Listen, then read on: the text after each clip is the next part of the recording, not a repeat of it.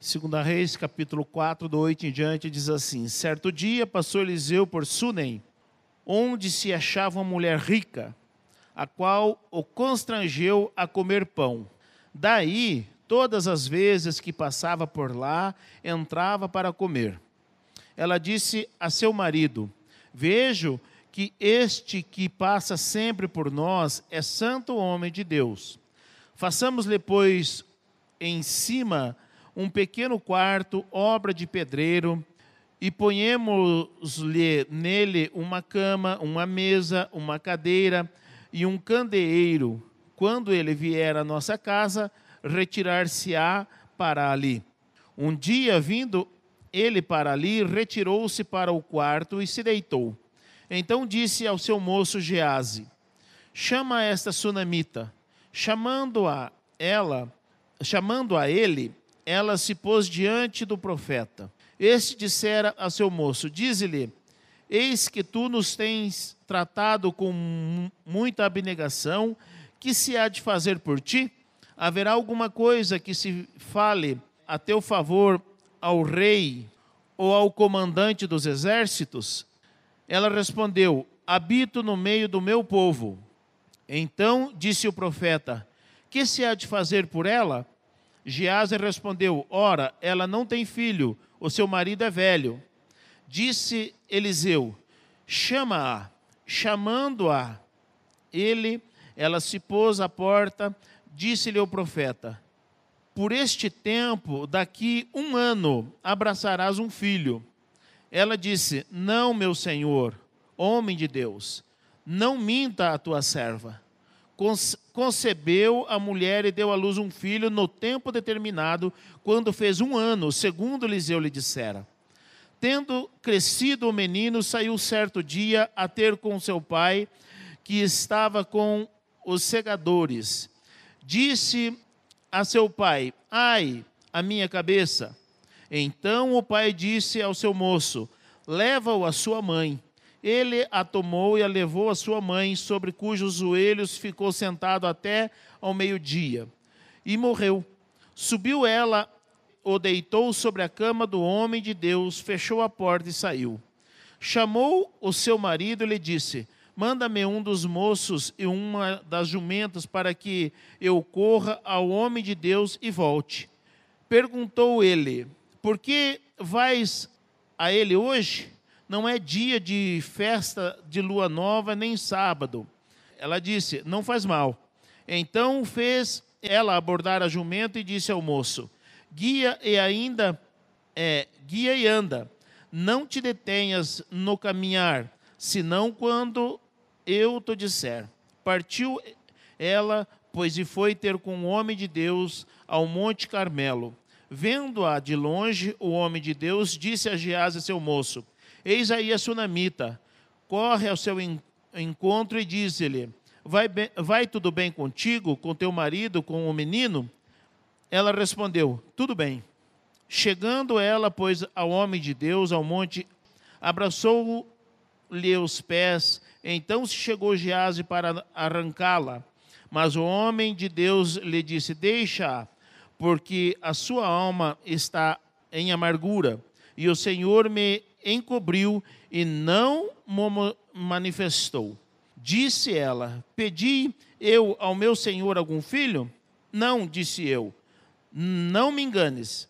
Disse o profeta a Gease: Cinge os lombos, toma o meu bordão contigo e vai.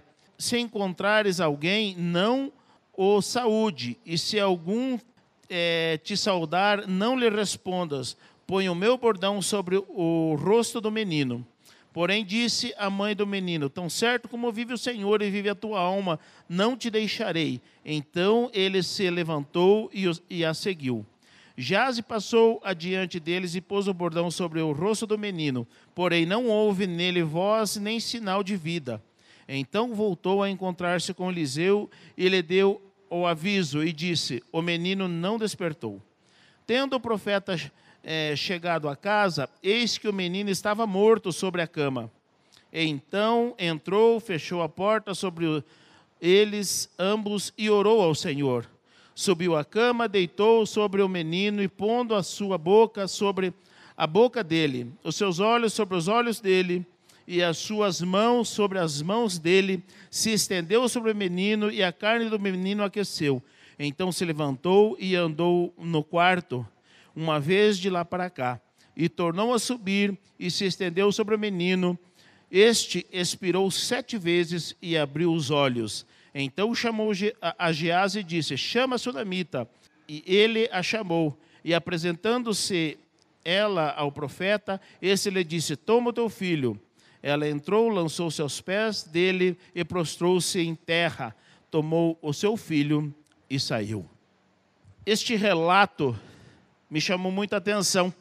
Depois que Eliseu já tinha realizado o milagre de multiplicar é, o azeite da, da viúva, que estava para perder seus filhos por dívida, ele realizou este milagre e continuou seu ministério. Ele não parou por aí. Então, essa mulher sunamita, diz o texto que ela era rica e via o trabalho do profeta e decidiu com seu marido que iria ajudá-lo. Então construíram um apartamento para o profeta, onde se hospedava sempre que estava naquela região. O profeta, vendo a generosidade desta mulher, quis fazer alguma coisa de bom por esta mulher. Mas esta mulher era rica e tinha de tudo, não precisava de nada. Mas ela tinha algo que somente um homem de Deus poderia fazer. Essa mulher, ela não tinha filho, e o homem de Deus declarou para ela: em um ano você abraçará um filho. De início ela não entendeu porque diz: Ah, meu Senhor, o meu marido é velho. Mas quando há uma palavra de Deus na boca de um homem de Deus, ela se cumpre. E hoje eu quero falar um pouquinho sobre o tema pregadores de falso evangelho produzem falsos crentes. E nós estamos vivendo um tempo assim, que não temos mais este tipo de homem de Deus, que ele fala contra tudo e contra todos, contra toda e qualquer possibilidade, e ela acontece. É de homens de Deus assim que nós estamos carentes. A nossa sociedade gospel não sabe mais o que é isso. E nós precisamos então nos voltar para Deus e para a Sua palavra, para que nós possamos então retomar a este tempo onde existe um homem de Deus que fala da parte de Deus e as coisas acontecem. Homem de Deus, ele ele tem algo no seu coração que ele não é um homem comum. Homem de Deus exercita a gratidão. E nos tempos que vivemos, os ditos homens de Deus, eles se acham melhor do que tudo e do que todos. Eles se acham merecedores de toda honra e de toda glória. Querem do bom e do melhor e não se satisfazem com pouco. Esses não são homens de Deus. E sempre que nos depararmos com homens assim, falando em nome de Deus, nós precisamos rechaçá-los. Porque só falam em nome de Deus, mas não são homens de Deus. E está cheio a gratidão de Eliseu foi tanto que ele desejou no seu coração fazer alguma coisa por essa mulher. E na minha visão, né, foi por causa de Eliseu que Deus deu este filho para essa mulher. Nós precisamos exercitar como homens de Deus, como mulheres de Deus, nós precisamos exercitar a gratidão. As pessoas hoje estão achando que merecem, tudo que é feito por elas, eles acham que merecem. Não, eu mereço, eu mereço do bom e do melhor, eu sou filho do rei. Esta mensagem é maligna, porque está levando as pessoas a perder algo de bom que tem na parte de Deus no seu coração, que é gratidão. E pessoas ingratas, elas não veem o próximo, elas se tornam egoístas, só vê a si. E homens de Deus não são assim. Mas esse falso evangelho está produzindo pessoas assim. E nós precisamos tomar cuidado com isso. Porque esta nunca foi a visão de Deus. Nunca foi a visão bíblica. E nós precisamos tomar cuidado com isso.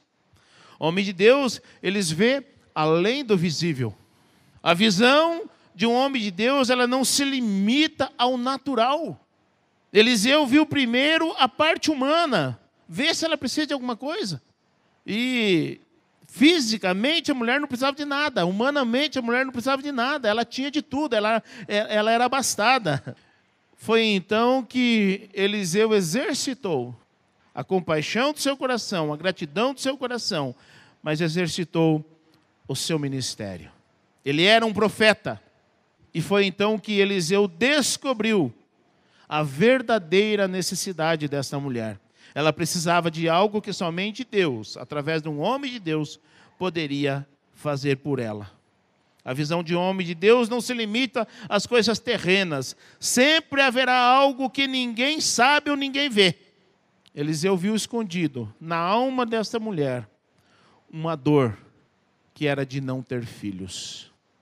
Irmãos, hoje em dia nós estamos vivendo um tempo em que as pessoas estão focadas só no aqui e no agora, só no hoje.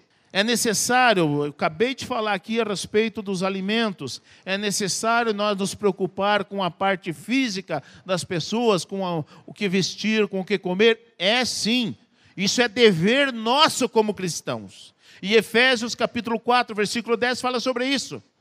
As boas obras é um caminho que Deus preparou de antemão para que os salvos andassem por elas. Então o salvo pratica sim essas coisas. E foi isso que o Eliseu, a princípio, quis fazer. Vê se essa mulher não está precisando de alguma coisa que nós venhamos a fazer por ela. Se precisa que fale com o rei, se fale com o comandante do exército, alguma coisa, vê se a gente pode fazer alguma coisa por ela. Porque tinha gratidão no seu coração.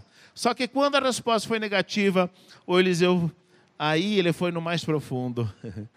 E aí ele falou: o Gease, seu ajudante, disse: Olha, não tem filho. E ele chamou essa mulher.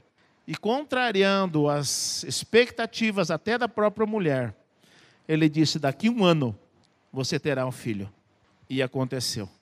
Homens de Deus assim, aonde estão? E por que, que a decadência de homens de Deus está no ponto que está? É porque um evangelho falso está sendo disseminado dia e noite quem imaginou alguns anos atrás que seria na velocidade que está as heresias se espalhando, os problemas é, é, das igrejas se espalhando na velocidade que está? Hoje em dia nós não temos mais tempo e a busca por Deus ainda continua como era lá no tempo de Eliseu. Não adianta a gente achar que vai descer uma mensagem do céu, você digita uma senha, desce a mensagem do céu e você vem e prega. Não acontece assim, não. Não pense você que um estudo para ser dado, você vai lá, digita uma, alguma coisa e vem o um estudo do céu para você dar. Não vem, não. Continua sendo na oração, no jejum, no estudo da palavra. Por que, que essa mulher fez esse, esse quarto? Que não era comum um quarto da maneira que está. No quarto tinha mesa, no quarto tinha lamparina, tinha cadeira. Então, essa mulher ela não fez um quarto para dormir. Ela fez um apartamento para o profeta, onde ele poderia estudar os seus pergaminhos, onde ele podia ter tempo com Deus, se ajoelhar e buscar a Deus. Porque é dessa forma ainda que nós temos a comunhão com Deus e temos o que falar para o povo. Mas as pessoas hoje não fazem mais isso. E para minha tristeza, eu tenho visto isso com os meus olhos, com esses olhos com a terra de comer.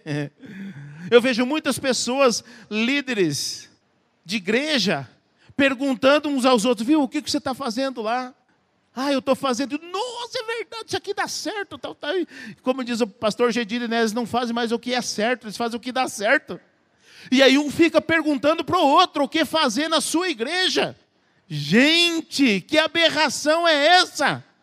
Nós estamos há 17 anos aqui fazendo o que Deus me deu lá há 18 anos atrás. Deus me deu uma visão, Deus me deu uma palavra em uma direção, e é nessa que nós estamos. Não mudou. E só Deus sabe se, se vai mudar ou não. Mas enquanto Deus não me falar nada de diferente, vai continuar sendo assim. E o que, que acontece? sabe por quê?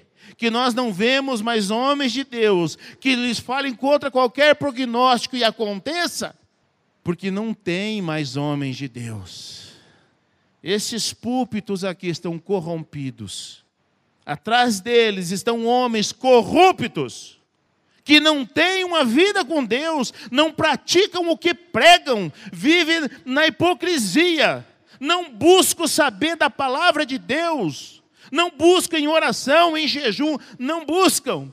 Sabe o que, eles fazem? Vão para a internet, trazem filosofias, trazem é, teologia, mas não trazem palavra de Deus. E as pessoas estão assim, ó, sedentas por ouvir algo e engolem tudo. Sabe por quê? Porque as pessoas também não conhecem mais a palavra. E aí, esses hereges pode falar qualquer coisa que as pessoas engolem e ainda aplaude.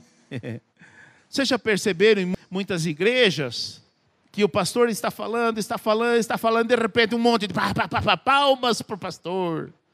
Eles falam que é para Deus, não é não, é para o pastor. E nós estamos vivendo esse tempo. Não há mais incentivo para estudar a Bíblia. As pessoas não conhecem mais Bíblia. Eu falo para vocês, aqui na nossa igreja, se o professor dos, das crianças não for bem preparado, passa vergonha ali atrás porque até as nossas crianças conhecem Bíblia. Há 17 anos eu venho incentivando, estuda a Bíblia, estuda a Bíblia, faça devocional, me envia devocional. Por que, que eu peço para que me envie devocional? Para você ter um compromisso e uma responsabilidade. Agora, vocês acham que me dá pouco trabalho? Não, me dá muito trabalho, mas eu amo. Eu fico feliz cada devocional que eu vejo, cada devocional que chega, eu me alegro. Por quê? Porque eu vejo se esforçando para cumprir. E, gente, chegará o tempo que não vai ter um pastor falando para vocês. Ou vocês têm a palavra de Deus no seu coração, ou vocês estão perdidos. Haverá um tempo que pastores que estão dizendo que estão pregando o evangelho, e nós já estamos vivendo, estão pregando heresias, estão pregando um falso evangelho. E sabe para onde que as pessoas estão indo, quem está ouvindo esse falso evangelho? Para o inferno. E não é isso, ninguém está aqui deliberadamente dizendo eu quero ir para o inferno, eu quero ir para o inferno. Ninguém está aqui para isso. Todos que estão aqui querem, eu quero ir para o céu, eu quero ir para o céu. É isso que eu, eu estou tentando fazer. Pregando a verdade, dou a quem doer, para que você um dia chegue lá no céu juntamente comigo. Porque eu falo um negócio para vocês. Não é fácil se manter na fidelidade da palavra. A pressão é muito grande. A pressão é muito grande para que você siga o fluxo. Nessa pandemia, misericórdia. Quanta gente querendo aparecer. Gente do céu, e é live daqui, é live dali, continua ainda as pessoas fazendo isso. Para quê? Eu conversei com o pessoal de mídia aqui. Eu não quero que seja postado vídeo da mensagem que é pregada aqui. Porque não é a minha cara, não é a cara do pregador que tem que aparecer, é a mensagem. Porque se a mensagem é de Deus, vai transformar o coração. Agora, se a mensagem não for de Deus, não adianta aparecer minha cara. Foi ou não foi, Carlos? O Carlos é o responsável pela mídia. Aí ele falou, pastor, eu posso fazer uns rios lá? Isso pode ser. E de vez em quando. Porque não é minha cara que tem que aparecer, mas as pessoas querem aparecer. Eles querem engajamento.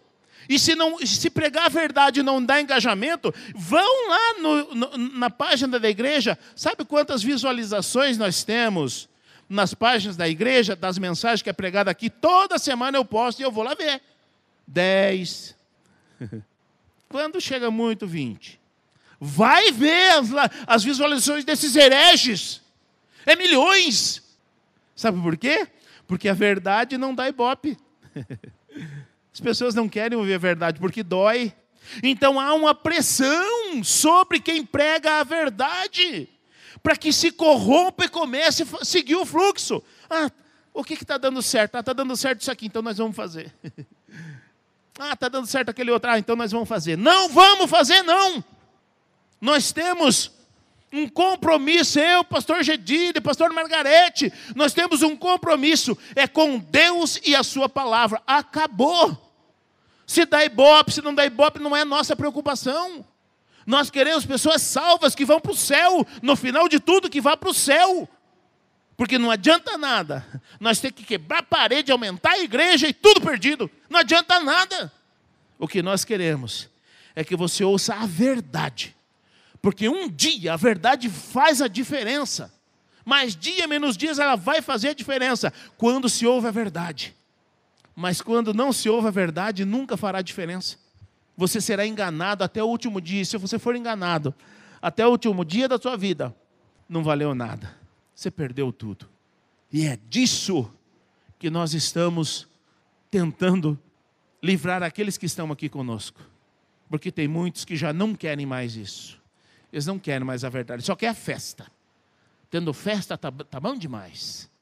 Estão sendo enganados por falsos pregadores que pregam um falso evangelho. Isso é de doer o coração. Homens de Deus também, eles usam de recursos naturais e de recursos sobrenaturais. E nós vemos aqui no texto, do 32 ao 35, que diz assim: Tendo o profeta chegado à casa, eis que o menino estava morto sobre a cama. Então entrou, fechou a porta sobre eles ambos e orou ao Senhor. A primeira coisa que o Eliseu fez, quando chegou e viu o menino morto, foi orar ao Senhor. E nós estamos na contramão de tudo isso. Sabe o que acontece? quando nós temos uma dificuldade, estamos com uma enfermidade, nós não recorremos mais a Deus. Sabe a que, que nós recorremos? a caixinha de remédio lá em casa, ao farmacêutico, à farmácia. a gente não recorre mais a Deus. Isso virou uma cilada, porque nós estamos também perdendo a sensibilidade de Deus na nossa vida. Ontem à noite eu fui testado com a minha nora, minha nova nora. Eu fiquei sabendo que ela estava com dor de cabeça, né? Eu nem perguntei, mas melhorou ou não melhorou? Na hora. Eu fiquei sabendo e já tinha dado um. Ó, tem tal remédio. Falei, não, peraí, ela está com dor de cabeça? Eu vou orar, eu vou lá orar por ela. E fui lá e orei por você, não foi? Acabou de falar, eu não sabia. Mas melhorou na hora. Mas eu fui em nome do Senhor. Sabe por quê? Eu creio no poder da oração. A oração vale muito mais do que qualquer remédio. Só que nós não estamos recorrendo à oração. O profeta recorreu primeiro à oração. E ele orou a Deus. O menino ressuscitou quando ele orou a Deus? Leia o texto aí. Olha o que diz o texto. Tendo o profeta chegado, eis que o menino estava morto sobre a cama. Então entrou, fechou a porta sobre eles ambos e orou ao Senhor. Subiu a cama, deitou sobre o menino e pondo-se a boca sobre a boca, olhos sobre os olhos, tal, tal. É, estendeu sobre ele a carne e aqueceu. Então se levantou e andou uma vez pelo quarto, lá para cá, tal, tal. O menino não ressuscitou. Continuou ali mortinho. Mortinho da Silva. Gente, nós não podemos perder jamais a sensibilidade que primeiro nós precisamos recorrer a Deus. Não é a caixinha de remédio, não é a farmácia, não é o médico, é primeiro Deus. Porque nós cremos que Deus também usa a medicina. Deus também usa a medicina. Aí o menino continuou mortinho. O que que esse homem de Deus fez? Esse homem de Deus, ele fez manobras de ressuscitação. Nós temos enfermeiras aqui, né, Anne? o que, que ele fez? Respiração boca a boca. Massagem cardíaca. Olha o que ele diz aqui, ó. Subiu sobre o menino e fez massagem. Não está escrito. Mas é isso que ele fez. Boca com boca, o que, que é isso? Respiração.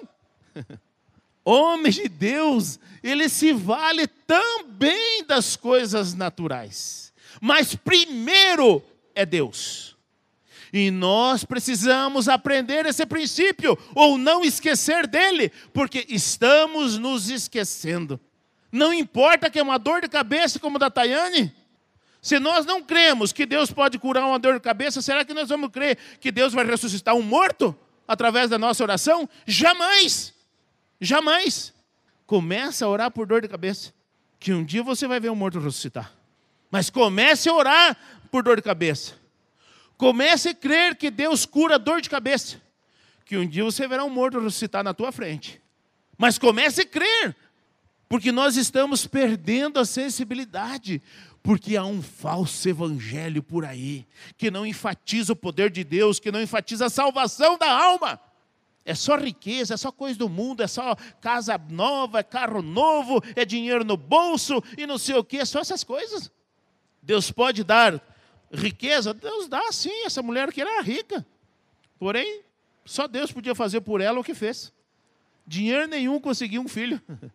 Então o homem de Deus ele também usa meios naturais quando precisa. Mas primeiro é Deus. Houve um tempo em que homens de Deus eram guiados por Deus em tudo o que faziam. E o poder de Deus agia e o povo glorificava a Deus. Esse tempo parece que acabou, porque não temos mais homens de Deus não vemos mais enfatizando a palavra de Deus. É só método de crescimento de igreja, é método disso, é método daquilo, é pequenos grupos. É, o G12 já passou, né? mas sempre está tendo é, novos métodos de crescimento de igreja, gente. As pessoas estão preocupadas com o crescimento de igreja. Onde se viu um negócio desse? O crescimento não depende do meu trabalho. O crescimento da igreja depende de Deus, é Deus que dá o crescimento. Agora, o meu trabalho eu tenho que fazer correto, que é pregar o Evangelho. E a pressão é muito grande, como eu havia dito. As pessoas vê que o outro que está fazendo isso, aquilo, aquele outro, ainda que não seja completamente fora da Bíblia, mas funciona, enche a igreja, os outros começam a fazer. Os outros começam a fazer. E o que, que a gente vê em rodinhas de líderes? Não vou chamar nem de pastores. Viu? O que, que está fazendo lá? Viu? E nisso aqui, o que, que está fazendo? Ô, me arruma aí os pergaminhos. me arruma aí. Viu? E agora, nossa, agora surgiu, surgiu agora nessa pandemia, viu? Surgiu um novo, um novo copinho de, da ceia com o negocinho, um pedaço de pão em cima. oh, novidade! Nossa, onde conseguiu isso? Ah, eu consegui em tal lugar. Oh, me passa o telefone. Pastor, você quer também? Eu falei, não, não quero não. Quero não. Uh, mas é, se pegar tanto, faz, faz por tanto. Eu falei, não, não quero não. Muito obrigado. Gente, surgiu agora isso aqui. Eu, eu não conhecia, pelo menos. O, o cálicezinho já vem com, com um negócio de pão em cima. E aí, novidade. Cada um pega, passa lá na igreja, pega o seu, a sua ceia e vai para sua casa, e daí de lá eu na live, eu faço aqui, vocês tomam ceia aí. Isso é a ceia do Senhor? Paulo diz que não. Isso não é a ceia do Senhor. Mas as pessoas estão fazendo, por quê? Porque dá certo, funciona. E por que que funciona nesses meios? As pessoas não conhecem Bíblia. Não é enfatizado Bíblia. Para quem não conhece, o que fizer está tudo bem. Ele só não sabe para onde irá no final de tudo. Não adiantou nada. Fez, fez, fez, fez algazarra, fez um monte de coisa, foi visto, apareceu, mas no final de tudo, vai para o taxão. Nós precisamos tomar cuidado, irmãos, que esse tempo que esses homens de Deus falavam e aconteciam, que volte no nosso meio. Eu não posso responder por aí, mas pelo nosso meio eu respondo.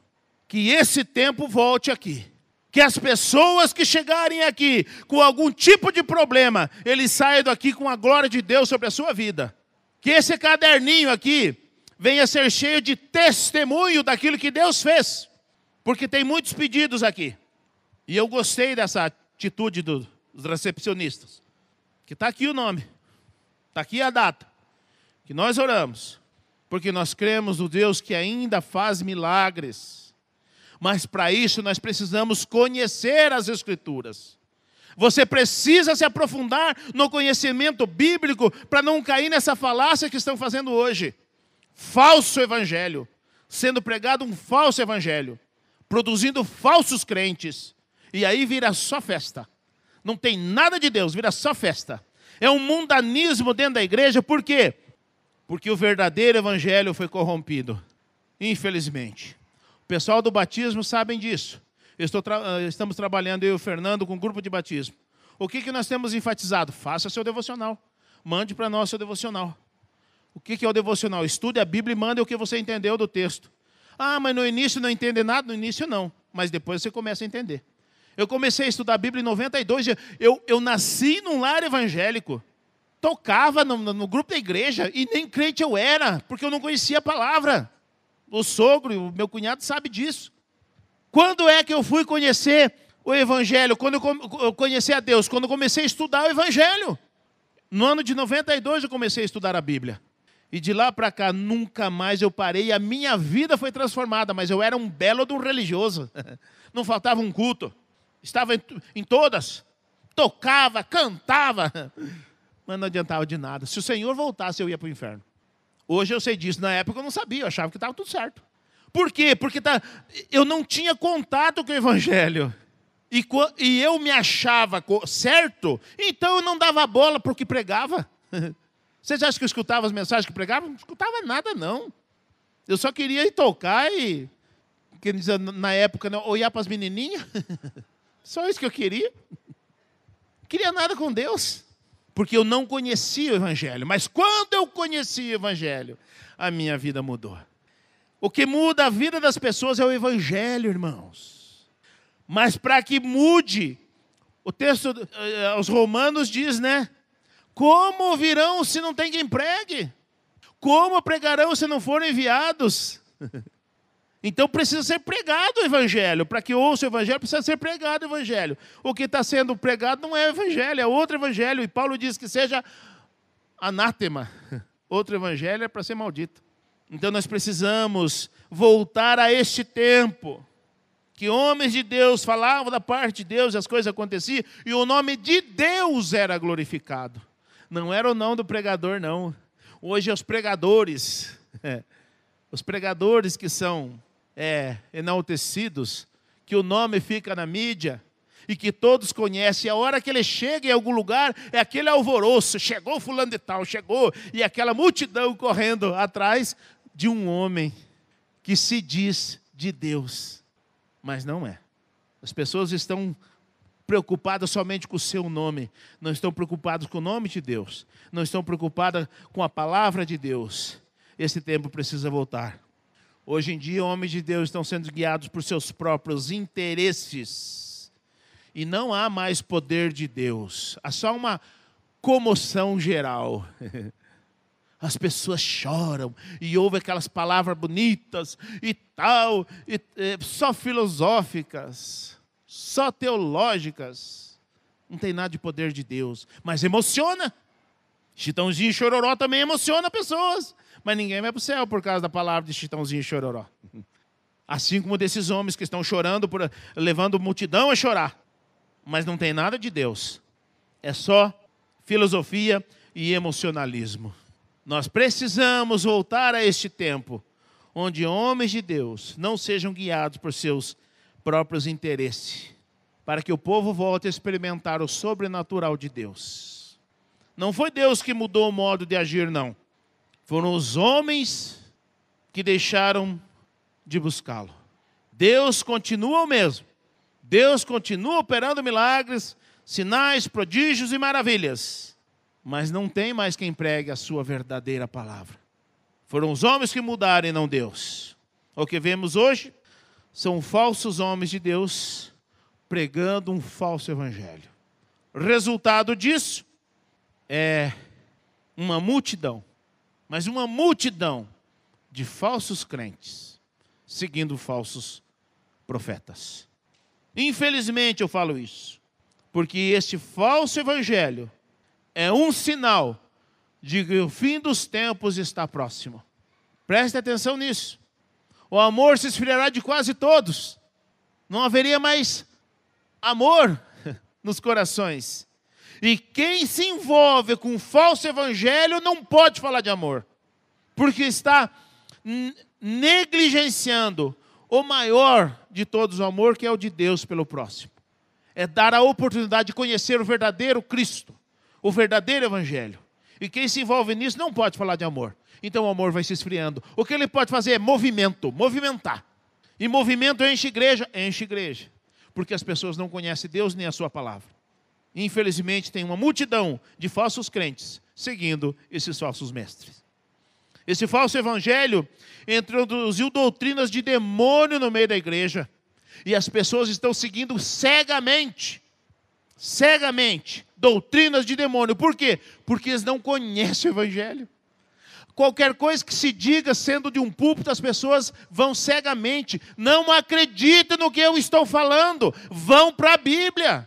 Peguem a Bíblia, estudem a Bíblia e vejam se é ou se não é. O meu sonho de igreja é a igreja de Bereia.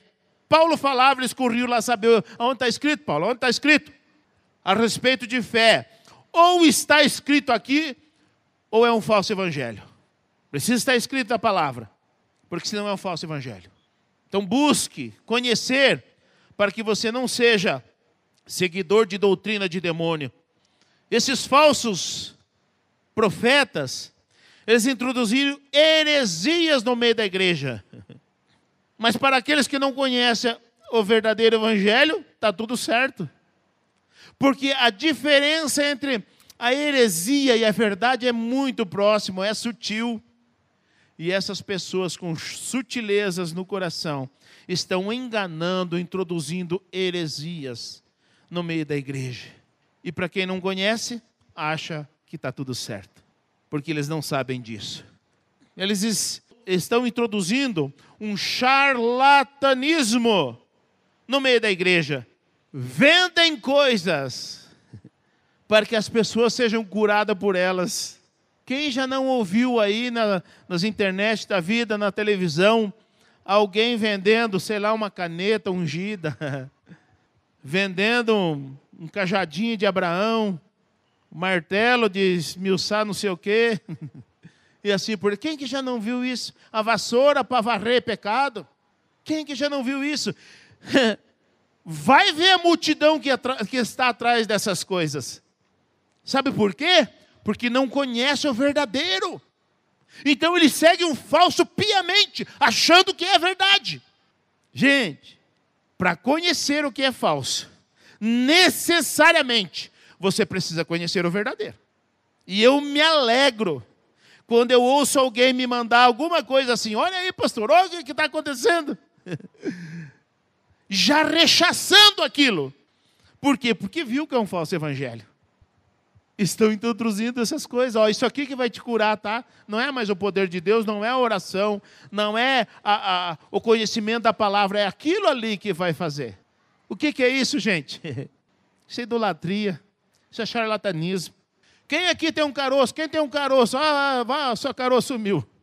Sumiu mesmo? Começa com essas ladainhas, gente. Isso não é coisa de Deus. Mas vai ver quem fala essas coisas. São pessoas de nome no meio da, das igrejas evangélicas. Estão fazendo essas palhaçadas e o povo está comendo com farinha.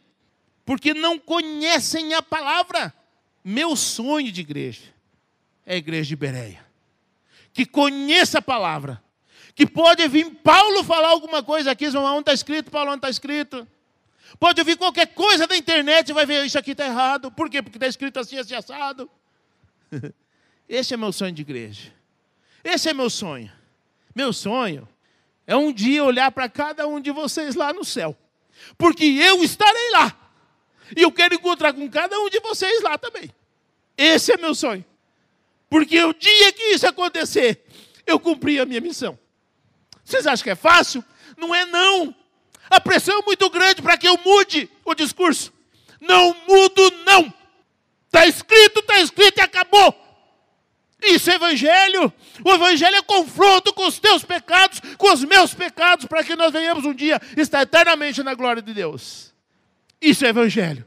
Isso é transformador. Vai ver o que está escrito sobre o evangelho. Segunda Timóteo 3,16, 1 de Pedro 1,20, vai ver o que é o Evangelho. O Evangelho ele é apto para instruir em justiça, para corrigir, para redarguir, é para confrontar o pecado mesmo, isso é Evangelho. Agora, aquele que massageia o ego não é Evangelho, não, isso é outro Evangelho. Esse não leva para o céu. Então, que seja maldito. Se apegue com a palavra de Deus. Creia na palavra de Deus. Cumpra a palavra de Deus e não siga falso profeta.